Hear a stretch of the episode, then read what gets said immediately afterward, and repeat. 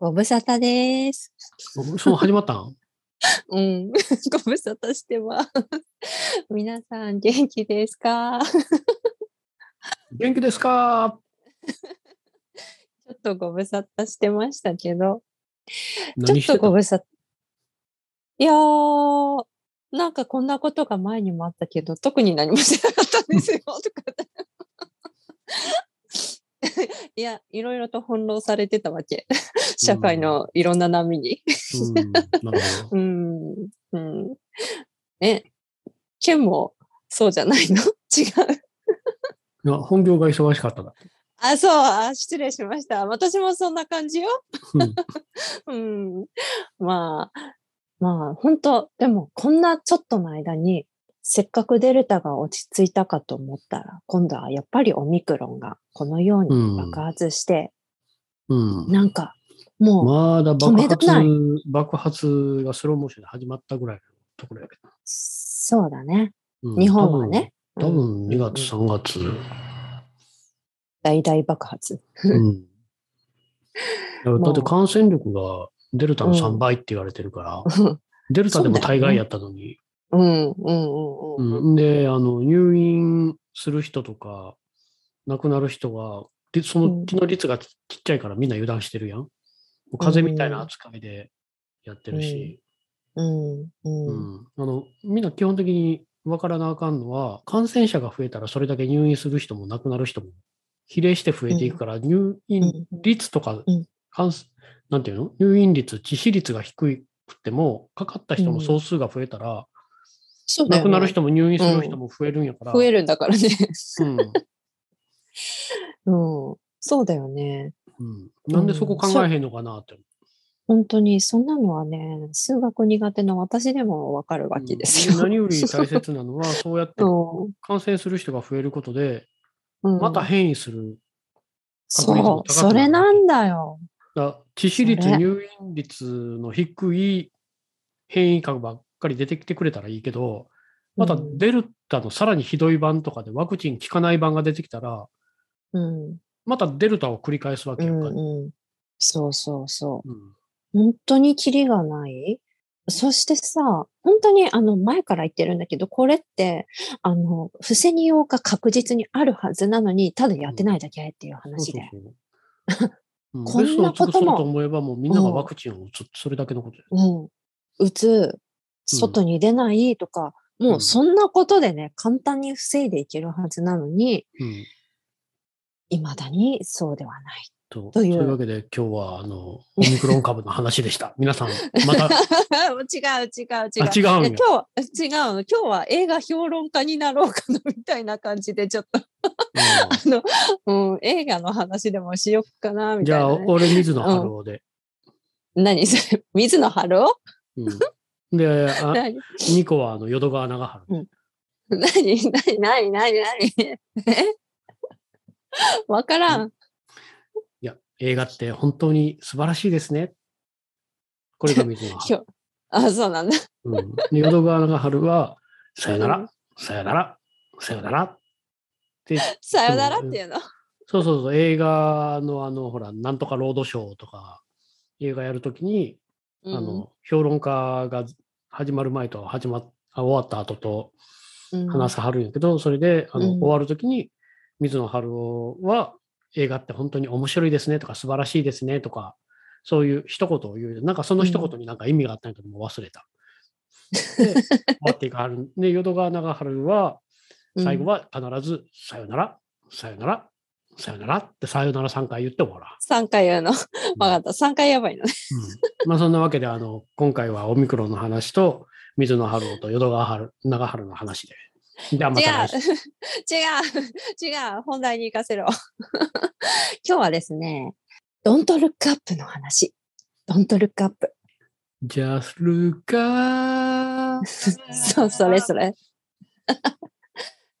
なんだ、アリアナ・グランデの曲ですね。うん。うん、そうそう。あの曲すごくメロディーも好きなんだけど、ようあんな歌詞を乗っけてあんな真面目に歌えるなって。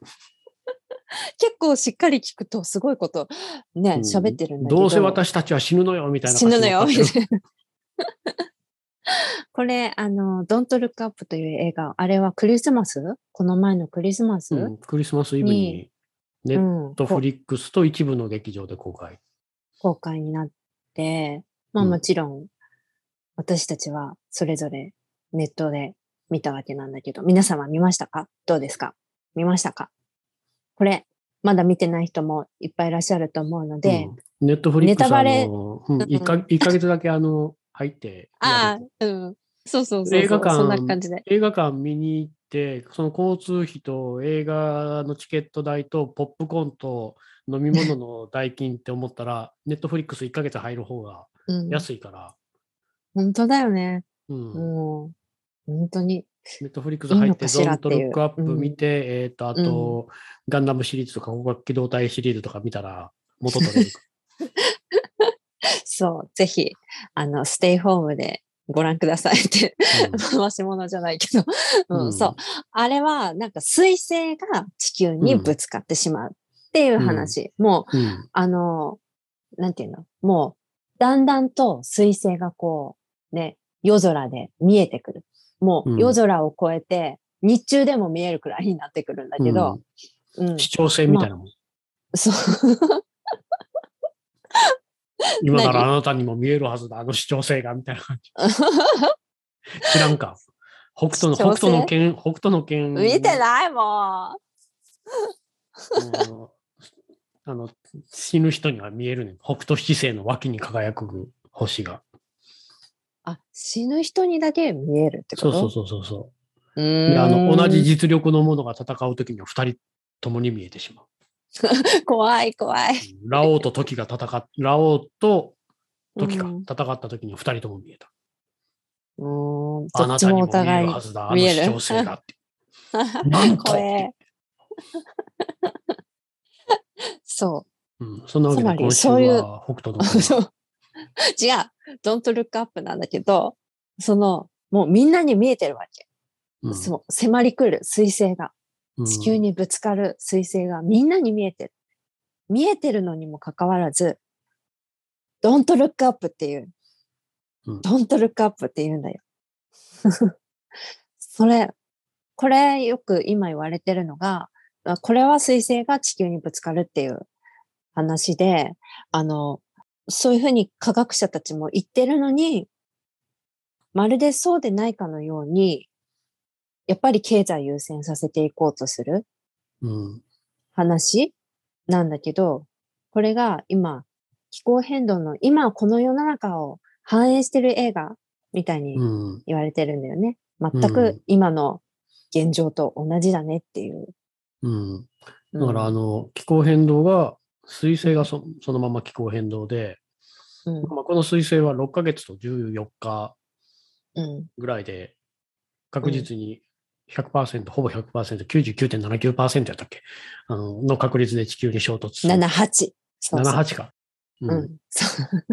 まあ、それも面白いんだけど、じゃあ、あの、うん。それではあかんから70%ということでとか、そういうわけのわからん話になって。いうんそういう、なんていうか科学的事実を歪小化して、軽く見せようってするところもうん。気候変動と一緒やし、もうとにかくあの、人類が滅亡するかもしれんっていう、もう科学的に、科学者がうん。同意してる事実があるにもかかわらず、あの、科学の問題やのに、それが政治の問題にされて、で、科学者の声っていうのはもう無視されて、で、科学者が感情的になって発言したら、それはもうネットでネタにされて、で、うん。メディアはクリック数とか視聴率数とか、そういうのだけを追い求めて、映画の中ではうん。芸能人も出てるワイドショーみたいなのに出て、で、うん。芸能人の破局の話はものすごい視聴率良かったのに、うん。うん。科学者の人類確実に100%滅亡するっていう話は視聴率も低くって。うんそで、おう。まけにね国に言ったら国は、まず3週間後に中間選挙があるから、それまでは隠して。うんで、スキャンダルがあったから、そこからの信頼回復のために今度は彗星を利用しようみたいな感じで利用されて。で、うんもう最後には社会は分断して、科学者の声は誰も聞かへん。もう完全にこうイデオロギーだけの話になっていってしまう。で、うんおまけに最後にかけるのは、査読もされていない、何の実績もない、実証もないテクノロジうん。ー。うんあの気候変動で言ったら地球工学。気候工学って呼ばれる、うん。あの、空にミラーつけて太陽光反射しましょうとか、うん。ううん。ん、あの空にあの大気汚染物質と同じもんばらまいて、あのうん太陽光を反射させてとか、うん。そういううん。何の、何の実験もされてない、できるかどうかもわからへんもんに、すべてをかけに行ってしまうような仕方がないとこまで行ってしまう。うん。うん。優先されるのは、お金持ちの意見、うん。そしてそこと絡んでる、一緒になってる政治家。そう。企業が独自、独自でうん。科学専門家に調べたところなんか、いや、おかしな話やん。うん。うんそ独自の調査には、一切専門、他の専門家が見て、う。これは正しいかどうかっていう議論は何もないわけよ。うん。うん。うんそう。全くなんかこう、今のね、世の中と一緒で、本当に科学的な話は無視する。そして、数字の話をすれば、なんていうのかな。こう、拒絶反応みたいな感じ？やっぱり。うんううんん。だってあの数字の話はするな。うん、そうそうそうそうそうそう。あえてね、うんあえてしない方がいいという。数字が全てじゃないか。うん。その、よくあのそうなんだよね。気候科学者は。気候変動っていうのは、あの、うん。オールアバウトフィジックスや。全部物理の問題なんや、これは。確かにそうなんだ。うん。物理の問題のはずやのに、どんどん政治化されて、全然物理じゃない話にされてしまう。うんうんうんうん。そう。ね、計算で出せちゃうもの。なんだけど、うん。なぜかっていう、うん。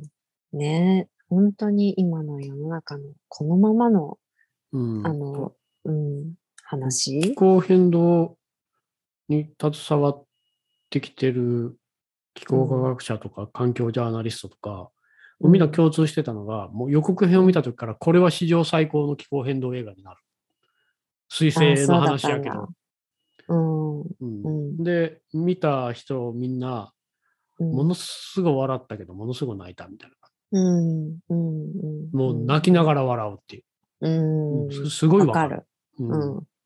そう、私もそうだった。うん。そうそうそうそう。だからこう、水星っていう、水星が気候変動をまあ暗喩してる形なんやけど、うん、こう描かれてるのは気候変動がこんな問題になってしまった土壌になっている社会のシステムっていうか、社会そのものを全部描いてる。それを面白おかしく描いてるのがすごいなよく、すっごいよくできた映画やとうん。思う思う思う。この短時間で気ね。候変動とか、これいろんなことに置き換えていけると思うね。気候変動、自分が大事にしてるものに置き換えられると思う。例えばコロナにも置き換えられるし、うん。コロナも同じようなもんやんか。うんうんうん。うん、最終的には科学はあの陰謀論みたいなものに追いやられていってしまったりとか。うん。ううんん。だけど、うんこうそういうそうなってしまうバックグラウンドが全部面白おかしく描かれててで面白いんやけど悲しくってでもこれうん気候変動全く分からへん人でもこれ見たら笑えると。うん。うんうんうん。うんそうだね。ううんん。で、これは、その、水星というものが地球にぶつかるっていう映画で、なんていうのかな、その直撃したらもうその一発で、もうダメージで、うん。あの、本当にその一発でっていう話なんだけど、うん。気候変動の場合、私たちが今直面しているコロナだったり、うん。気候変動の問題っていうのは、こう、その一撃だけじゃないじゃない？うん。ね。なんだけど、だからこそ、なんていうのかな。いくらでも、こう、今この瞬間から始められることとかがたくさんあって、やればいいはずのことがいくらでもあって、こう、その一撃だけでどうなどうなるとかっていう話じゃないはずなのに、全くこの、あの、映画と同じような方向に向かっているなっていうのが、うん。うん、思ったなっていう感じだね。うん。結局あの、ね水星は一発で終わるやん？うん。うん。で、気候変動ってもっともっと時間がかかって、うん。こう進んでいく問題で、でもこの映画が言いたいのって、Don't look up っていうのって見上げるなっていう意味は、水星が来てるのを見上げるかうん見上げないかって話やけど、うん結局は、この映画が伝えてるのって現実を見るか見えひんかの話だと思うな。真実をね。う。うんん。ほんなら、見上げりゃそこにあるものを見上げへんようにさせようっていうので、どルックアップって違う訳し方をすると調べるっていうことになる。うん。うん。だから Don't look up っていうのは調べるなっていうことにうん。なる。ちゃんと調べようっていうのと、調べるな。もう与えられた情報だけを信じろ。自分が信じたい情報だけを信じろっていうのか、それとも誰が与える情報であろうと疑ってかかって自分でちゃんとしたソースから事実をちゃんと調べよう。ってなるのか、なんかそういうことを描いてると思う。で、そこに向かって、ちゃんと人の話を聞くとか、ちゃんと自分の大切にしているものを人と話すとか、うん。一番最後にほら、家族、ディカプリオの家族と、うん。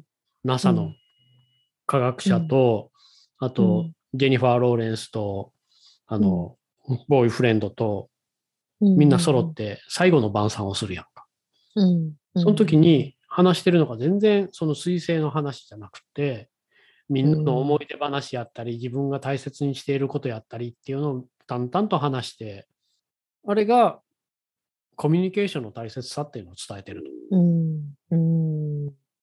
それそのものじゃなくって、もっとこう、ちゃんと日頃から話をできる、コミュニケーションを取る人の話を聞く、ちゃんと自分の思いを伝えるっていうことができていれば、こういう問題にはならへんっていうことやと思うな。うん。途中ほら、ディカプリオがテレビで最初この追星の危険性っていうものを訴えるやん。でもそっから、あの、テクノロジーで解決しようとする金持ちが出てきて、うん、だそれについて今度はテレビで宣伝し始めるやん。大丈夫ですよ、みたいな感じで。うん。あの、最高の専門家たちが揃ってやるから大丈夫みたいなことを言って、で、結局それがダメそう。どんどんどんどん専門家が抜けていったりして、うん。ダメそうってなった時にもう一回元の継承を鳴らす人に戻,、戻るやん、ディカプリオが。うん。うん。その時にテレビ局、テレビでうん。怒鳴り続けるやん。うん。こんなエベレストぐらいの大きさのある彗星が地球に落ちてくるのに、それすらも悪いことだってみんなが思えないってどうなっちゃったんだ俺たちは。うん。こんなことでどうややって俺たちはコミュニケーションを取るんだみたいな話になるうよ。うんあれがす、あれが言いたいことのす、あそこに言いたいことが全て詰まってると。気候変動っていうこのままほっといたらひどいことになる問題があって、それについてみんなちゃんとうん。会話もできひん。科学者がみんなもう間違いないって言ってることを陰謀論で否定したり、メディアは面白おかしく伝えたり、うん。SNS でもここちゃんとまともな議論もできひん。うん。もうイデオロギーで真っ二つになって。何やってんの？うん。おかしいよ。そんなことしてる場合じゃないやろ。うん。うん。うん。だからそここうすごいね。うんそういうとこを分かる人たちが見たら、ものすごい深い映画やと思うん。うん。う。うんもう、もう、なんかな、見てる間、まり感情のジェットコースタね。うん。ー。もう既視感があることばっかりで、もう自分が言われ続けてきたこととかいっぱいあるから、うん。ううんん。だからこう、10年、20年、30う年っん。てこれをやってきた人たちにとったら、もううん。ほんまに面白いけど泣けてくる。例えばあの、ジェニファー・ローレンスがやってた博士課程のうん。学生なんか、俺絶対あれ、グレタやと思うな。モデルがね。うん。うん。一番最初にほら、ねテレビでおうん怒るやん。100%うん死ぬな。うんううん。ん。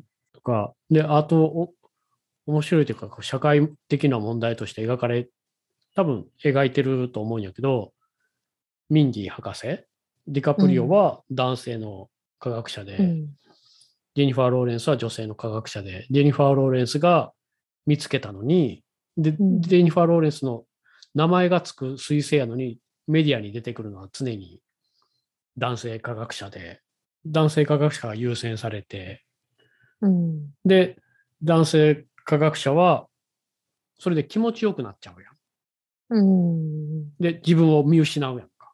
うん。権力とか、そういうものに流されて、ので、女性の方は、それに完全に絶望してどうでもよくなっても、あとは死ぬだけみたいな感じ。うん。こそういうのも、こう、社会のバックグラウンドとして描かれてるなと思う、うん。より男性の方を信用するとか、より男性の方が重用されてしまう。そして男性は権力欲があって、うん、こう、事実とかそういうものよりも、うん。そっちの方を大事にしていってしまう。うん。うん、でもうん。彗星が目で見えた瞬間にまた一つになるよ、みんなが。あそこって希望やと思うな。うん。うん、あの、ディカプリオが彗星車から見て、車から降りて、あれなんだ？あの、あこの話をずっとしてたんだっていう時、みんなが車から降りてとか店から出てきて、ただ何も言わずに、ただ見上げてるあそこの一体感ってすごいやん。うん、最初はクラクション鳴らしてたのに、もう彗星がそこにあることを見た瞬間に、誰もクラクション鳴らさんようになって、ただみんな車降りて見上げてるっていう。うん。うん。うん、あそこはスタート地点やと。うん、みんなで確信するっていうかそうちゃんとみんながこ重大さとかを、事実を見て、うん理解することができれば、うんああやって一つになれるっていうものも描いてあると。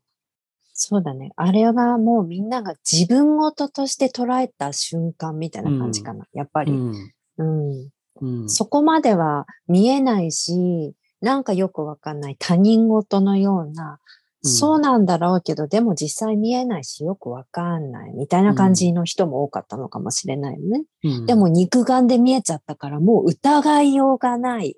うん。そして迫り来る自分にもっていう、うん。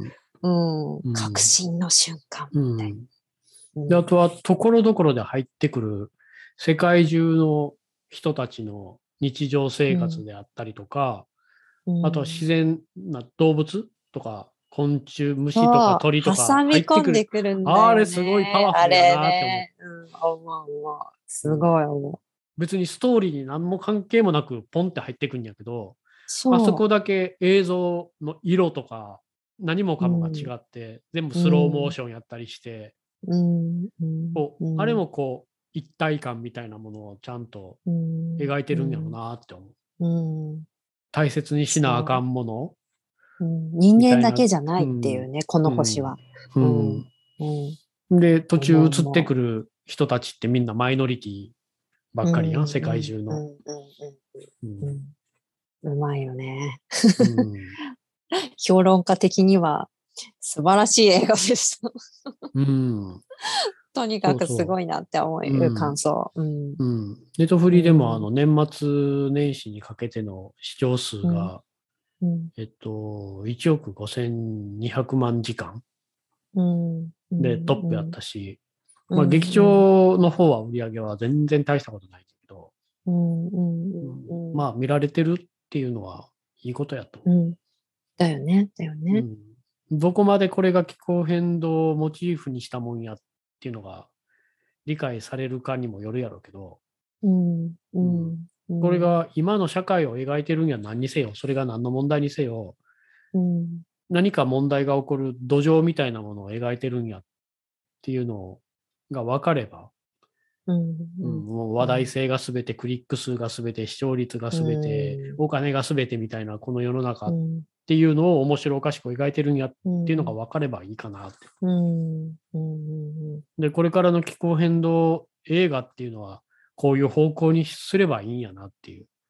うん去年ほら、うんあの、アメリカのコメディアンとかがうん。気候変動ウィーク、気候変動ナイトか出てう、ん。一日ずっと全部一斉に気候変動をテーマにした会をやったやん。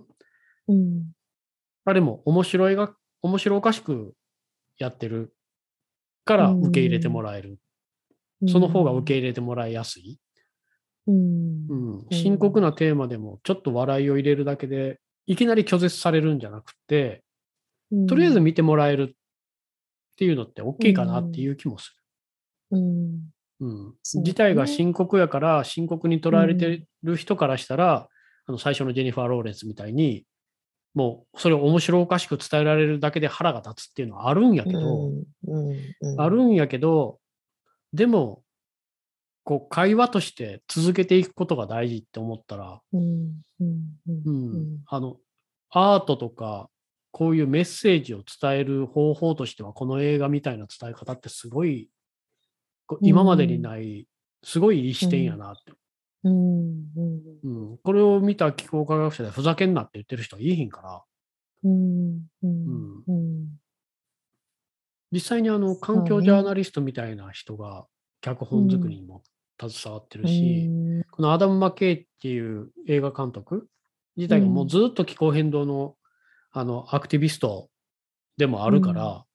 うん。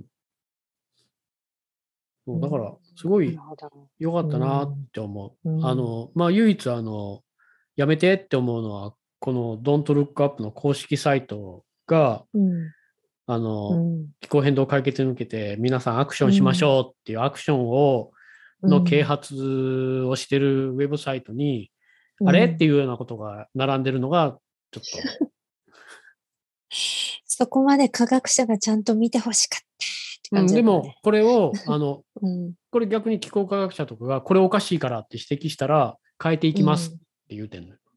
あ、そうなんだ。うん。で、気候科学者とか携わってこれを変えていくっていう話になってる。うん。うん。あ、よかった。よかった、よかった。うんだって、あの 皆さん再生可能エネルギーに変えましょうとか、あの、うんハイブリッドとか電気自動車に乗りましょうとか、お前、気候変動の社会問題分かってたら言えへんよなっていうようなこと、ねえ、うんこれは個人任せの話じゃないぞってういうね、ん個人任せじゃあかん上に、うん。うん。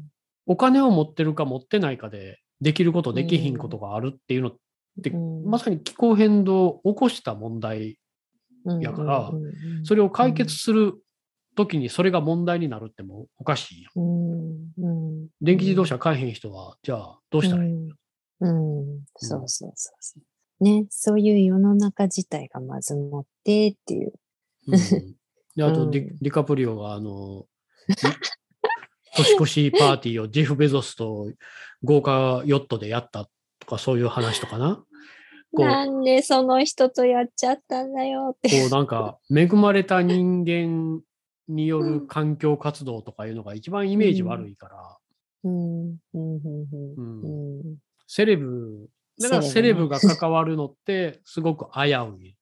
うん。なるほどうね。ん恵まれた人間の環境、だから、あの、アメリカでいう、うん。と環境運動と人権運動と環境正義運動は3つ違うもので、環境運動は、あの恵まれた金持ちの白人がやるもので、人権運動は黒人とかがやるもので、環境正義運動っていうのは、この環境運動と人権運動があ、あ合わさったもので、みたいな、うん。この3つが一緒に動くことはないみたいなバラバラなまま。で、この絶対やったらあかんのは、このお金持ちによるうん。環境運動にしたらあかん。うん。うん。うん。だから本当の解決には向かわへんから、そうなんだよ、ね。お金持ちが求める、お金持ちが考える解決法ってお金がかかる解決法。そうそう。で、結局個人気候会変動なみんかはもう資本主義が生み出した問題やのに、それを資本主義で解決しようとしたらうん何にも解決にならへんうんみたいな感じ。うんうん。だから、こう、日本の環境運動、気候変動運動が大きくならへんのって、結局はまだ恵まれた人たちだけでやってるから、うん。弱者同士の連帯がどこにもないから進んでいかへん。そんなメッセージが広がっていくわけがない。反発は生んでも、反発対立は生むけど、こう、連帯は生まれてきひんから、そうなったら。だから、ドントルックアップはせっかくここまで描いたのに、そこに出演してる人はもうちょっと気をつけた方がいいと。本当だね。うん間違ったメッセージになってしまうから。うん。自分がいかに有名人かっていうのをよくね、考えてほしいなっていうのはあったね。うんうん、残念。そこだけ残念。そこはざすごいう残念。ん。うん、ね、残念。う。うんそう。いうところを指摘、誰も指摘しひん中で、このギズモードうんのアーサーがそれ指摘してて、ああ、さすがあのアーサーはこう環境正義メディアだけのことがあるなぁと。アーサーっていうのは環境、環境正義メディアなんだ。うん、もと環もと境は、正義を、そうそう、んあの、ギズモード、アメリカのギズモードっていうのがあって、そこに環境部門を作ろうっていうので、うん環境ジャーナリストがうん入って作ったのよ、そのセクションを。うんうん、で、そこに集まってくるライターたち、ジャーナリストがうん結構環境正義バックグラウンドのある人たちばっかり。あじゃあかなりこう信用できるメディアってことね。うん。うん。うん、日本のメディアとは違うね。ライターの一人、そのアーサーのライターの一人なんか、ボストングローブの環境部門でも記事書いたりしてるし、ボストングローブ？ボストングローブっていうあの、主要な新聞社、うんボストン、うんマサチューセッツの、そこで書いてる記事も環境正義系やから、うん。うん。だからすごい、あの、アーサーは環境正義の視点を常に入れた記事を書く。なんかね、そういうのも日本にもすごく必要だよね。環境正義の、あの、メディア。うん。うん。まあメディアどころか多分環境正義を理解してるジャーナリストがほぼいいヒント。まあの、かじかじってうる、ん。表面だけさらっと撫でてる人はいるけど、うん。うん環境正義ってそうじゃないから、うん。表面だけなぞって理解できる問題じゃないから、うん。うん、だからほら、あの、まあこれ別個でポッドキャストやりたいんやけど、気候正義とか、気候正義の概念自体が日本にはちゃんと正しく浸透してないよ。うん今にあのうんグローバルサウス対グローバルノースっていうすごいうん単純な描き方しかしいひんよ。うんうんうん。みんなグローバルサウスなんやでっていう話はしいひんやんだね。そう。そグローバルノースって言われてる枠組みの中にいるグローバルサウスの話は一切しいひんやんか。う。うん。うん。ほぼほぼグローバルサウスよっていう話。うん。うん。だからこう、ドンルックアップに環境正義的な話は、こう映像としてはあったけど、うん。ストーリーの中にはなかったなっていう感じはする。うん。うんうんでもそれでよかったのかなって感じ。この映画は。う。うんん。詰め込みすぎると多分、うん。わけわかんなくなっただろうからね。うん。環環境正義を分かってる人からしたら、ここで描かれてるものから広げて考えられるし、うんうんうんうん。金持ちがより金持ちになるためにやってんのよみたいな話とかってまさにその通りやから。そうそうそう。ねねこれを今の社会に置き換えると、本当に今のこのコロナもそうだよねっていう、経済回すのは何のためでしょうかっていう、なんでこんなにコロナが収まらない、収束しないのか。ね。そしてね、例えば、どうでしょうか？皆さんの周りでも、ね、自身、自身のことも、ね、なんか自分の周りでは、例えば、あの、初詣行ったとか、普段、うん、どこに食事しに行くのとかね、例えばそういう、あの、話をされた時とかに、へっってなるわけです。え、ちょっと待って、いつからなんかみんな普通に戻っちゃったみたいな。うん、そうそう、あの、うん俺この間、どうしたみたいな。その、なんだかな、なんかの新聞の記事でうん読んだ、あ、広島で PCR 検査にすごい行列ができてるっていう記事の中に、インタビューに答えてる人が、今までみたいに気軽に外食に出かけられなくなるみたいなことを言うとはって、いつから気軽に外食に出かけていい世の中になってたんやろなと思って。そこ、そこなんだよ、本当に。いつから、そう、そうなっちゃってたのっていう。うん。うん。でも、これをね、うん個人個人に、やっぱり、なんていうのかな、責任を負わせる話じゃなくて、うん。やっぱり、ロックダウンをするためには国が動かなきゃいけないわけだし、うん。でも国がこんなんだからこんな風になってるわけで、うん。うんこの間、あの、あもう一つ面白かったのが、うん東京雪積もって危ないから、うん不要不急の外出は控えてくださいって言って、えー いつから不要不急の外出していいことになってたのと。雪が 雪が降って危ないから不要不急うんの外出じゃなくて、コロナ流行り始めてからずっと不要不急の外出うんあかんかったんちゃうのと。ね、二大面白現象やった。うん、気軽に面外出に。出かけちゃいけなくて、雪なので不要不急の外出は控えてください。もう、わけがわからない。本当に。ね、これだけ、もう、おかしいんだよね。本当に。世界がおかしい。うん、感覚おかしくなっておかしくなっちゃう。る、もうこの映画と同じ事態になってるわけ、すでに。うんおかしい。見ようとしない。うんねうん。で。おかしいことをおかしいって言ったらおかしい人扱いされる。そうそうそうそうそうそうそう。真面目だね、とかね。言われちゃう。いやいやいや。っていう、こんな感じ。うん。こんな感じで、あの、うん。見た人はもう一回見て、うん。うん。そうそう。何回見てもまた、あ、これはこういうことかとかね。うんなんか発見があるんで、何回も見てる、私も。うん 見れるときはちょこちょこ見てます。うん見るたんびに何か気づいていく。うん。そうそうそうそうそうそう。うんぜひ、まだ見てない方は、チェケうんラしてくえださい。え映画館以外で。うん、そう、そう。そこは強く言いたい。映画館以外,、で。本当に。これほんまにあの、史上最高の気候変動映画。まあ、うん史上最高のって言っても、これまでいくつかしかないから、気候変動映画っていうのが、うんうんまあ一番有名なのは、あの、Day After Tomorrow。うん。あの、アメリカとかが凍ってしまう。うん。うん、で、あの、狼に追っかけられたりする。うん。うん。そんなこと起こるわけないやろって。うん。うんまあまあ、これも、そんなこと起こるわけないやろって言おうと思えば言えるんやけど、うん。うん。とてもそうは、うん。なんか、起こらないだろうっていう感覚では見れなかったね、この映画は。うん。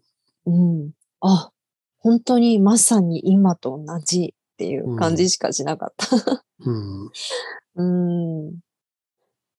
例えば、マジの、この今現実の社会で、世界で、水星がね、地球に向かってるとしても、多分同じ現象起こるんじゃないかなって。うん思うよね。思うくらいおかしな世界なんだよね、今。うんっていう。うん。水星はデマっていうのが絶対、な、な、なるよね。肉眼で見えるまできっとそれを言い続けるだろうと思う。うん。うん 隠そうとするだろうね。肉眼で見えるようになっても、いやーまあ、ぶつかららないとか、それるとか、わかんないことを言ったり、うん、それこそなんか、何かのこのテクノロジーで、その、なんかアメリカが戦争、戦争兵器を使ってあれがあるように見せてるだけとか。うんうんうんうん。絶対そういう、あの、おかしな方向に持って水いくはず星の。政治利用とかわけのわからんこと言う。うん。言う、絶対言う。うん。とりあえず皆さん見てみてください。まだな人は。うんうん。で、まあ、とにかく、あの、見て、感想をうん。発信して、うん。うんこれが気候変動映画なんやっていうのがうん。分かれば面白いし。うん。うね、んそれこそこうやっては話のネタにして、うんあのー気候変動の話すると、やっぱり、あのーうざがられたり、変な変人扱いされたりするなって悩んでる方がもしいたら、この映画見た？っていうところから、うん。ちょっと、うん。そうそう、あれ気候変動の映画らしいよって言って、うん。うで、んなわけないやろって言われたら、これ聞けって言ってくれたら、ん。うん。そうだね。うん。うん。そうそうそう。そんな感じです。気候変動に10年以上関わってきた人間が、こう、うん涙なくしては見られへんかった映画やって言ってるって。そう、そうだよね。うん、本当に。うん。こう、関係なかったら爆笑できそうなところで、クスぐらいしかできない。うん。で、ね何回も何回も見て、消化できて初めて、ははって笑える。やっと笑える。うん そうだよね。ううんん。最初は眉間にしわ寄せながら見てた。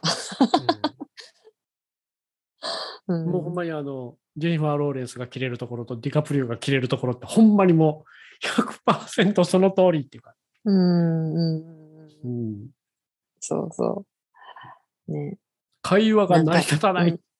うん、うんそうそうそうそああとほねら、あのディカプリオが、多分、うんあれソーシャルネットワークなんやろうけど、わけのわからんこと言われて、それに対して、おうんお前がこうやって、アホな発信できるのも科学のおかげやろうがみたいなこと言ってう。るとこうん、ろとか。そうそう。ね。その科学を疑っている。うんどういうことだってね。うん もううんツイッターでわけわからんこと言ってくる人に対して、こう、科学的な説明をするとか、最初の頃してたから、うん、欲しいようになったけど、もう、うんうんもう答えを決めてる人に何言っても無駄やから。うん、うん、通じないもんね。うんうん。うん。あの、ああいう気持ちもわかるっていうか。うん。うん。そう、あの、責任感みたいなものを感じるのな。やっぱり専門家っていうのは、うん知らない人に伝えていく義務がある、責任がある。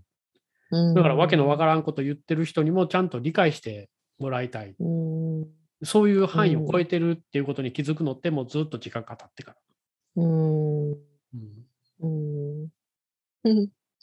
もうとにかくできることは、ほんまにあの、コミュニケーションをちゃんとうん日頃から、こう、人の話を聞くとか、うん、ちゃんと自分で考えるとか、自分で調べるとか、ごくごく当たり前な大切なこと。